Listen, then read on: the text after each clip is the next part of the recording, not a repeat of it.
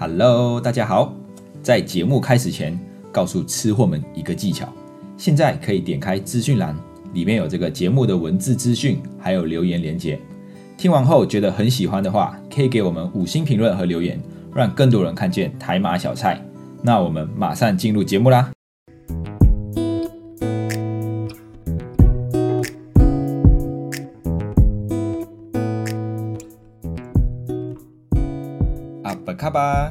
回到台马小菜，我是 Dion，一位漂洋过海来到台湾的马来西亚人。欢迎各位回到台马小菜。不知道各位吃货们有没有在三月十六号一夜暴富了呢？啊，为什么会这么说？因为就有个印度神童阿南德，他就预言说三月十六号这一天，很多穷人会一夜暴富，突然变得很有钱。所以想问问看大家有没有变有钱了？但应该是没有吧？然 后因为我看到我的脸书啊、Instagram 都没有人分享说哦，我一夜暴富了还是什么，反而是看到很多人，很多人就就听到这个预言之后就。在这一天去买了乐透啊，买了这个再买一下的这个豆豆，就是买了很多这种赌博性质的东西。我想要一夜暴富，究竟能不能变有钱，就看这一天了啊！但是皇天不负有心人啊，大家还是一样没有一夜暴富啊。这件事情就告诉我们，诶，我们大部分都还是富人，不是穷人，所以没有暴富这件事情。这个往比较好的方面想，就是这样啊。或者是又人又有听一些人说什么，健康就是最重要的财富，所以。这一天的暴富指指的就是，哎，我们还活着，我们还是健康的活着，就是我们的财富。所以各位不要气馁，只要我们保持着一丝丝的希望，我们还是会有暴富的机会啊。虽然大部分的人都没有一夜致富啊，但是我在马来西亚看到一个这样子的新闻，就是写着雇员公积金 EPF 可以提领一万块啊，一万块马币。喂，那难道这个就是他所谓的一夜暴富吗？哦，就是台呃马来西亚的这些劳工可以从这个退休金的公积金里面领出一万块出来用，啊，突然就变有钱的感觉。那这个马来西亚雇员公积金 EPF 就是相较于台湾的劳工退休金啊。所以如果去如果各位你们去想一想，如果今天是我们政府说，哎，我们可以从我们的退休金账户里面提领一笔钱出来，那各位你们会不会想要把钱拿出来呢？如果有听过小菜一盘五十元系列的，应该就知道，如果这一笔钱是专门 for 退休用的，是不是就不能随便提领，对不对啊？因为你随便提领就会影响你的整个计划嘛。但是会不会有一种状况，就是诶，我的生活真的很需要这一笔钱的话，那该怎么办？所以才会有说要提早准备这个紧急预备金，是不是很重要啊？如果有紧急预备金，就可以支付我们前面这个诶需要用到钱的状况，就不用到动用到我们的。这个退休金，所以呢，这个紧急预备金还是非常的重要啊，大家一定要准备起来。可是呢，又会听到有些人说啊，钱放在这个 EPF，放在这个退休金里面，很快就会被政府花完啦。政府很喜欢拿我们的退休金去救那些快要倒闭的公司啊啊！这件事情可能在一两年，这一两年就会听到哦，听到什么说国安基金要出来护盘了哦，台股跌得很凶，国安基金要出来救，要护来出来护盘。那或者是听到哦。钱放在这个退休金，放在 EPF 很不值得啊！这个报酬率这么低，为什么要放在里面？我自己拿出来自己投资更好啦。那这些劳工金，呃，这些劳工的退休金啊，会一直被认为是政府的啊。我们听到就，哎，政府又拿我们的钱干嘛干嘛？政府又拿我们的钱去做什么事情了？所以国民最担心的就是我们辛辛苦苦存下来这一笔退休金，因为政府的挥霍无度而化为乌有啊。所以就会听到，如果今天这个。政府跟我们说，退休金你可以从里面拿一笔钱。我相信很多的人还是会选择把这笔钱拿出来，因为钱放在身边啊，钱入袋为安啊，钱放在身边才会觉得是安全的，放在政府那边就觉得是非常危险的。那真的是这样子吗？今天我们就来聊聊台湾跟马来西亚退休金的制度吧。那在马来西亚的这个退休金制度叫做雇员公积金 （EPF），那我下面就称 EPF。那 EPF 的前身其实是由这个联邦劳工部啊，它在一九四九年的时候成立的。那马来西亚的朋友不知道到听到这里有没有发现什么问题？EPF 成立的时间比马来西亚独立的时间还要早哦。马来西亚在什么时候独立？一九五七年哦，所以说这个 EPF 的前身比马来西亚成立的之前还要的早，只是后来才改名成为这个 EPF。那这个 EPF 呢是由政府管理的一个退休储蓄计划，简单来说，就是为了保障劳工退休之后的生活啊，保障他们基本的生活。那到底是谁保障谁呢？当然，最主要就是老板啊，因为真的当老板不是一件很简单的事情，除了要照顾员工，还要付员工薪水之外，还要帮 员工准备这个退休金。那除了老板之外，员工自己也是要提拨一笔钱哦，因为毕竟这个是为了自己以后退休的生活嘛，所以自己也要付一点钱嘛。所以员工这个退休金的提拨，就是员工每个月从薪水里面提拨百分之十一，那老板就提拨百分之十三哦，所以总共加起来是百分之二十四，只有只是这这笔钱就会自动从我们的薪水里面扣除。我觉得百分之二十四很多诶，就是如果今天我的薪水是一万块哦，可能有两百四十块就要被存进这个。劳劳工退休金的这个 EPF 里面，那这个两百四十块会被提拨到哪里去呢？啊，这个埋下的 EPF 就分成两个账户，第一个账户就会有呃会有百分之七十的钱存进第一个账户，那另外百分之三十的钱就存到第二个账户。那为什么要分第一个账户跟第二个账户？其实我也不知道，反正就是会有两个账户。那这两个账户我觉得蛮特别的，就是埋下没有没有一个法定的退休年龄啊，但是。公那种公务员啊啊，他们的退休年龄就是六十岁，所以在马来西亚的退休年龄就是六十岁。六十岁，那这个我们的 EPF 退休金到底什么时候可以用啊？其实就是当劳工工作到五十五岁的时候啊，这两个账户的钱就会合二为一啊，第一个账户跟第二个账户的钱就会加起来。那加起来之后，如果你五十五岁的时候，你可以选择把这里面的钱全部领出来啊，或者是你就放着不要领，它合起来之后就变成一个新的账户。那我刚才是不是有说到马来西亚退休年龄是六十岁？所以如果你从五十五岁继续工作到六十岁，这这个这五年之间的退休金就会被提拨到新的这个账户里面继续存放。那到你六十岁的时候，你就可以把它拿出来，一次过拿出来，或者是分一部分一部分拿出来。那第二个部分就是这个是第一个账户，那第二个账户就是我在我们在五十岁的时候就可以选择，哎，要不要把这笔钱领出来？就是我们。第二个账户要存百分之三十嘛，那到五十岁的时候就可以选择要不要把它领出来。如果不要领啊，那就放这继续到五十五岁。所以第一个账户跟第二个账户就会合起来，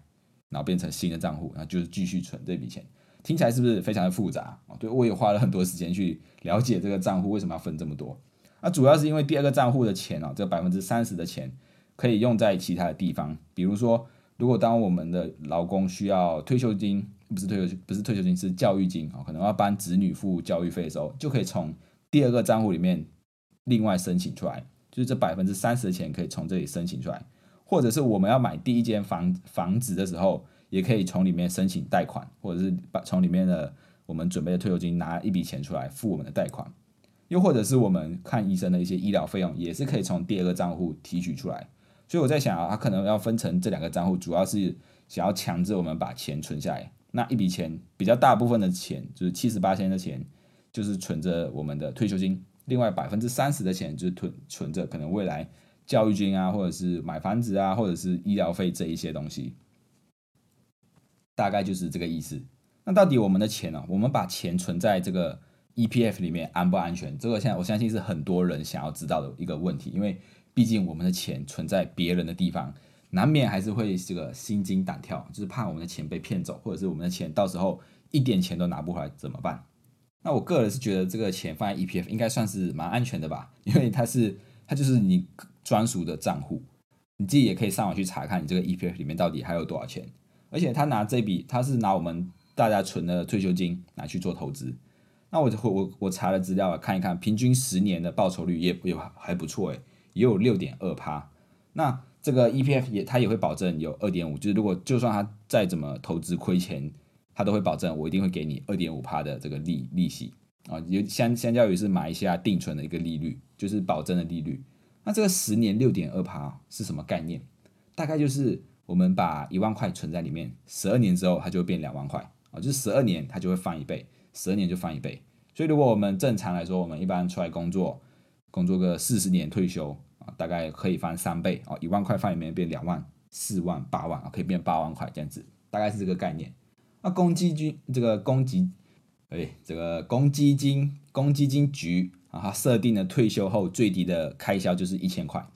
它就是意思就表示希望大家退休之后每个月都会有一千块使用啊。这边说的一千块是马币啊，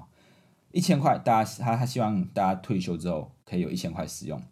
所以，如果假设我们六十岁退休，我们活到八十岁，总共活了二十年，一个月一千块，这样二十年要多少？的的的的二十四万块，就要准备二十四万。所以如果以公积金加我们的报酬率，平均每年六趴，再扣掉通货膨胀两趴，所以我们算四趴好了。我今天二十岁出来工作，工作四十年哦，做牛做马啊，忍气吞声，做了四十年，到六十岁退休的时候，我每个月要存多少钱，我才可以透过这个百分之四的复利，达到我在六十岁的时候可以有两二十四万，啊，让我每个月有一万块钱可以退休，呃，一千块可以退休。其实每个月只要两百块。而且这两百块里面还有百分之可能有一半是老板帮你付的，因为老板要负担百分之十三的提拨啊，员工负责百分之十一，所以每个月只要有两百块，然后经过四十年，报酬率四趴，在我六十岁的时候，我就可以有二十四万。这样子听听有没有很困难？好像没有诶，因为马来西亚最低薪资是一个月一千块，所以如果按照这个员工提拨十一趴，老板提拨十二趴，一个月就有两百两百三十块了，呃，两百啊，对，两百三十块。那这个两百块还有一半是老板帮你付的，不是很好吗？就是有人帮你存这笔退休金，听起来是不是很简单？因为在只要再买一下，就是选了一份最低薪资的工作，然后乖乖的把钱提拨到这个 EPF，六十岁退休，每个月就一千块，爽不爽？现在每个月存一百，退休的时候每个月领一千，哇，直接放大十倍。但问题是，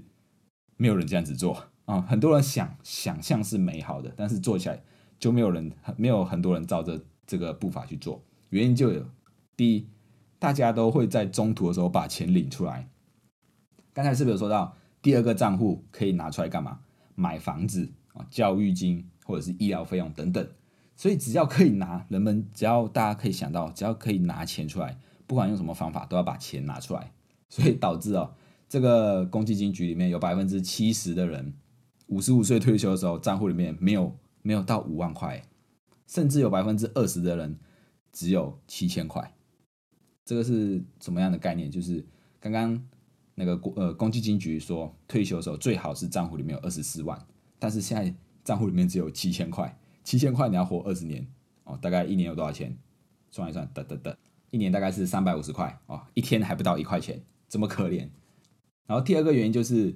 准备的比较晚啊，因为大家对于退休规划的这个意识还没有这么强，对于很多年轻人来说，哦，反正我退休还有二十三十年，我到时候再准备就好了。我现在要干嘛？要吃喝玩乐，我要买最新的 iPhone 哦，我要买最新的球鞋，对不对？这其实就是一个错误的观念。不然你现在可以回去看一看我们的父母哦，看他们准备的怎么样了，再来想一想，到时候如果我们真的过了二十年、三十年的时候再来准备，是不是会更更辛苦？所以越早开始准备越轻松。所以这个。买一下这个 EPF 退休金的这个，就是哎，这个福利设计的很棒啊，就是保障劳工退休这个制度，而且就是每个人都有自己的专属账户，然后你的你的钱就是放在里面，你也可以查到多少钱，但是就是大家都不想要去提拨这一笔钱到这个 EPF 里面，因为大家觉得我我寄的钱我自己保管，自己去做投资就好了，为什么要透过政府？那回来我们现在回来看一看台湾的退休金，在台湾啊，台湾的劳工的退休金准备有两种。第一种就是劳工保险，第二种就是劳工退休金啊。这个大家他稍微分辨一下，一个是劳工保险，就是简称的劳保；另外是劳工退休金，简称劳退。啊，劳保是一种社会保险，它比较像是社会福利，因为劳保是由公司帮劳工去投保的啊，就是老板帮员工去买的保险，而且保费是老板要负责百分之七十哦。所以你看。不管在马来西亚还是在台湾做老板的，是不是需要需不需要付这么多钱？真的要付很多钱啊！那员工只要付百分之二十，然后政府付百分之十。那提供的保障可能包括意外啊、死掉啊、残废，连生小孩都可以啊。还有就是最后说，呃，刚才有说到的老年给付啊，就是你退休之后给你一笔钱，可以提供劳工退休之后的保障，就算是一种社会的福利制度啦。但是劳工退休金呢，劳退就跟劳保不一样了。劳退是一种强制哦，强制老板一定要帮员工提拨的啊，强制老板要提拨百分之六，就是你的薪水要提拨百分之六存到员工的退休金里面去。那员工呢自己就可以选择要不要提拨一到六趴，呃零到六趴，呃有些人选择不提拨，有些人选择一到就是零到六趴可以自己去加加码。那这笔钱等到六十岁退休之后啊，就可以把它领出来哦，不管是一次领还是分期领都可以。这个台湾的老退就点就比较像是马来西亚的 EPF 了啊，一样是老板要帮员工提拨，然后员工自己选择要不要提拨都可以啊。但马来西亚的马来西亚呢是也是强制员工要提拨，只是在比例上面就有点差异哦。马来西亚加起来大概二十三趴，那在台湾呢大概是六到十二趴左右。那劳保跟劳退最大的差别就是，劳保是一种保险，保险就是集合大家的钱来支付少数发生事故的人啊，是属于一种共同水库的概念吧。大家缴了保费收集起来。那有人发生事故啊，申请保费我就给你钱啊；有人退休了要老年给付我就给你钱。那共同水库就有个缺点，就是大家常会听到的啊，劳保、健保快要倒闭了、快要破产了这一些话题，因为没有办法，这种大水库干就是我把钱全部收集起来，然后去你你要申请理赔，你要退休的时候我就给你钱。所以不管是它就不像是退休金的概念，就是每个人都有专属的账户，它是共它是共同的账户。所以每个人用的钱都是从里面拿，每个人提拨出来的钱也是放在这个水库里面，这样子就会产生一个问题了，就是如果今天万一缴保费的人变少了，或者是流出去的钱变多了，怎么办？尤其是像台湾现在老年化的社会，年轻人呢越来越少，就是缴保费的人越来越少，那那些老人退休之后的人越来越多，是不是就会形成这个收进来的钱比付出去的钱还要少？那总有一天这个大水库就会。干枯，水就会流完嘛，对不对？因为流出去的水比较多嘛，流进来的水比较少，那怎么办？是不是可能以后每个人的保费就会就会缴多一点？那领钱的人就可能领的少一点，所以这个就是未来啊，不管是健保还是劳保，可能会走向的一个趋势。除非除非就是劳保把这些钱收集收集进来之后，投资的绩效非常好，但是应该是不可能，因为这个是大家的钱，所以在投资上面它一定会有一些限制，不能投资。风险太高的啊，那风险低的相对报酬就会比较低，所以这个未来东西，未来这个劳保健保或者是老年给付这些一定会被调整。那劳退呢？诶，劳退很多人很时常把劳保跟劳退搞混。劳保是大水库的概念，那劳退呢就是属于个人退休专户，你的就是你的，我的就是我的哦，我们不会共用，这个叫什么？肥水不流外人田啊，所以不会有倒闭或者是破产的问题。只是有有时候会听到什么国安基金进场啊、护盘这一种东西，但是报酬其实也不错。在台湾的这个劳退的报酬率，最近五年报酬率也有百分之七哦，所以其实算是蛮不错的。那我们在台湾如果依照一个正常的工作啊，收入三万块，一直工作到六十五岁，劳保跟劳退大概可以领多少钱？大概是两万五左右。所以两万五，哎，好像也可以符合一个人的正常的一些。呃，生活的退休开销，基本的生活退休，所以不管是马来西亚的雇员公积金 EPF，或者是台湾的劳保劳退，都保障了大部分人的基本退休生活。我一个月给你一千块啊，让你吃饭，呃，一些生活开销不会有问题。那我一个月给你两万五在台湾，那你吃东西也不会有太大问题，就是维持你基本的生活啦。所以这些东西就是拿来食衣住行用的。所以不管在哪一个国家，不管是台湾、马来西亚还是美国其他国家，每个国家都会有他们的退休制度。这些退休制度的出发点是好的，就是为了要保障劳工、保障员工的退休生活，保障人民退休之后的生活。但是这些就是最就是最基本的保障。如果我们不相信政府，那就是要自己另外额外去做准备。其实我觉得自己准备更难，因为你自己准备的话，你随时都碰得到钱啊。没有钱的时候，你就会想要从里面拿出来。再加上这一些像台湾的劳退哦，其实他们每个月都会公开他们的投资收益，那你就可以很清楚看到，到底有没有赚钱，有没有亏钱。只是亏钱的时候，大家就可能就会骂啊，这个投资投资的这么不好啊，都把我们的钱赔掉了什么什么的。所以这个这个制度还是一直会持续的在更新。像我知道台湾好像台湾的这个劳退之后，好像就会改成可以让民众自己去选择想要投资的标的，然后可能他就会公开有几个标的。那因为这笔退休金也是我们的钱嘛，只是政府啊这个劳退帮我们强制储存储蓄把它存下来，那我们的积钱我们就可以选择想要投资的标的，嗯，这个是可能未来还会再再做改革的，所以这种这种退休金的制度出出发点是好的，那就在于我们相不相信政府而已。因为你看，不管是在马来西亚，在在台湾，大家其实对于退休金或者是 epf 这种东西都是觉得啊政府好像要把我们的钱要干嘛去干嘛干嘛了啊我们钱放在里面是不是很不安全之类的。所以当下一次再遇到这个问题就是诶你要不要把钱从退休金里面领出来要不要提领呢？啊就看我们对于退休金的准备程度到底到哪里了。好了如果你喜欢今天的内容欢迎动动手指头滑到下方处留言评分五颗星这样可以让更多的人看见我们的频道。你们的支持是我们继续创作的动力。谢谢大家我们下一次见拜拜。